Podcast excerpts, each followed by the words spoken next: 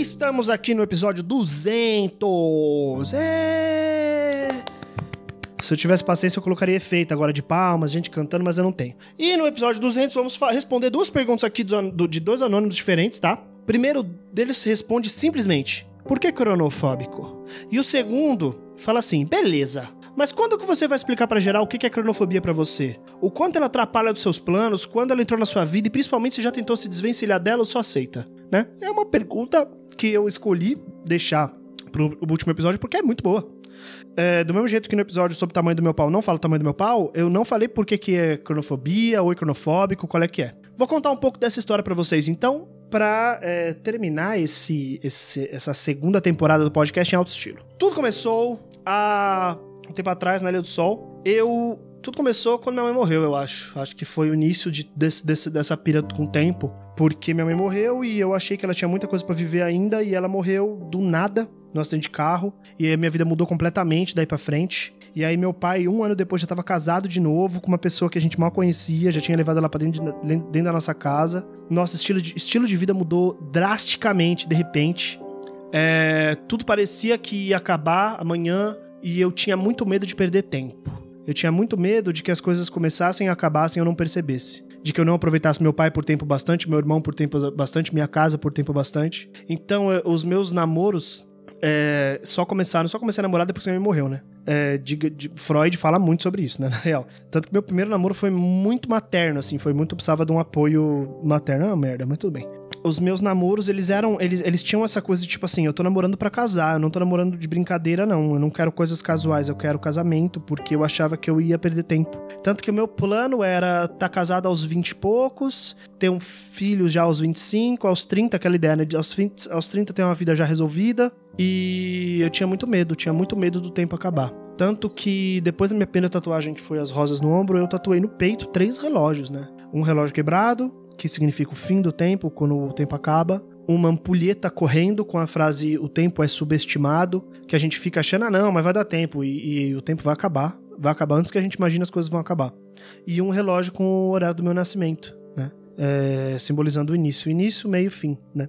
E eu gosto dessa coisa, eu acho o tempo um, um tema fascinante. E eu me percebi cada vez mais me preocupando com isso. Em certo momento, principalmente depois da faculdade, depois da, da influência de Thomas Shikida na minha vida, eu comecei a ser um louco de produtividade, né, louco do calendário, do calendário, horário, marcar e pomodoro e tal. Isso começou a fazer um pouco mal porque tudo minha vida tinha que ser produtivo, tudo tinha que dar resultado, tinha que ter retorno. Eu tinha 35 projetos ao mesmo tempo e, e as coisas tinham que dar certo e dar certo agora, e tinham que explodir, explodir agora. Se passava duas semanas e não explodiu, eu já achava que era um fracasso. A síndrome do impostor começou a bater muito forte.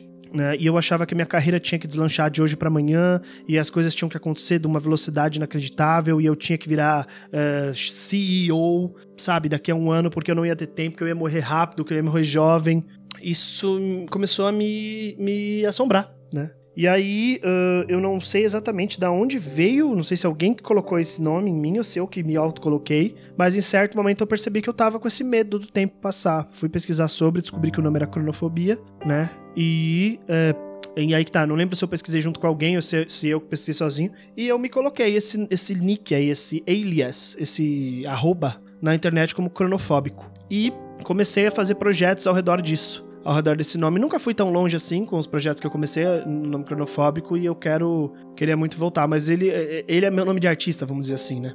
É, eu não, não tenho cronofobia como. É, existe essa fobia de fato de perda de tempo. Não é algo que eu tenho diagnosticado. Não é minha intenção também é, ofender ninguém que, que seja diagnosticado com essa fobia. É, e eu não tô querendo brincar com o sentimento de ninguém é uma característica que eu reconheci em mim e eu percebo que virou tema da minha terapia há muitos anos e que eu, ainda mais porque eu sou uma pessoa ansiosa depressiva, a ansiedade principalmente bate muito, ela é uma coisa que me incomoda demais. Eu acho que me incomoda mais a ansiedade do que a depressão, porque a depressão, pelo menos eu tô quieto. A ansiedade me faz ficar inquieto, me faz ficar angustiado por não estar tá fazendo, não estar tá completando, não estar tá terminando. Uh, então é daí que vem, cronofóbico, daí que vem. Uh, por isso que às vezes eu tenho uma. Às vezes eu sou muito imediatista. não, vamos resolver isso agora, vamos conversar isso agora. Eu tive uma relação muito interessante com algumas pessoas. Eu tive uma conversa, por exemplo, com a Janine, minha ex, que foi muito difícil para mim porque ela falou que precisava pensar. E eu queria resolver agora o assunto. Ela, não, eu preciso pensar. E na minha cabeça, pensar o quê? Falar o quê? Oxi, caralho, a gente pode resolver isso agora. Até que eu entender, até eu entender que ela tem o tempo dela e eu não sou o dono do tempo, né? Eu não sou o dono do tempo. E aí eu tive uma discussão com, com a Isa, um, um, um, afeto meu mais recente, que foi igual. Ela falou: acho que a gente precisa pensar sobre isso. E eu tava me querendo me rasgar por dentro. Por quê? Porque eu não queria pensar sobre, eu queria resolver. Só que precisa pensar, às vezes precisa pensar, às vezes precisa dar tempo ao tempo, né? Então. É, é isso, assim, cronofobia vem daí. Medo do tempo passar. Talvez seja por isso que eu tenho um podcast diário, porque eu tenho ansiedade e não consigo fazer um podcast semanal. Talvez, talvez seja por isso. Eu, eu ainda acho que eu sou muito paciente de publicar ele diariamente. Eu, eu cheguei a conversar com as pessoas sobre publicar um, um, uma pá de episódio uma vez só, mandar bala, sabe? É, e acabou. Mas não, eu tô aqui diariamente, um dia após o outro, falando no seu ouvidinho, para quem escuta tudo de uma vez ou para quem escuta diariamente, uh, como essa rotina, né, das pessoas. E é por isso que meu nome é cronofóbico. Quando eu penso que agora eu vou entrar numa férias de um mês do meu podcast, eu já começo a ficar ansioso, porque eu já começo a ficar, caralho, mas eu vou querer falar, vou querer gravar. Puta, mas daqui a um mês não vai ter pergunta bastante, as pessoas não vão estar tá afim mais de ouvir, vai perder o timing e tal. E é isso, assim, eu acho que vem daí. Vem desse lugar, cronofobia. O medo de chegar no fim, eu não, fe não ter feito nada, não ser ninguém, não... de, eu, de eu estar tá sozinho, de eu não ter vivido o que eu queria viver. Imagina na pandemia, então, como é que eu devo estar, tá, gente. É, não tá legal não. Não tá legal não. É isso. Eu espero que eu tenha respondido a pergunta dos dois anônimos aqui. E daqui a um mês, gente, pelo menos, tá? Daqui pelo menos 30 dias, 4 semanas, eu volto. Talvez um pouco mais, definitivamente não menos. Eu, eu quero me colocar esse limite. E eu quero pedir para vocês acumularem perguntas. Acumulem perguntas para mim. Façam várias perguntas aqui e vamos conversando. Daqui a 30 dias eu volto com mais episódios de Cronofobia. Se você tá escutando, uh, se você chegou parou para escutar esse e, e, não escutou os outros, talvez esses 30 dias sejam para isso, para você escutar os anteriores. São o quê? 200 episódios? Dá para escutar, pô, não sei fazer essa conta? Deixa eu fazer a conta aqui. Cadê a calculadora?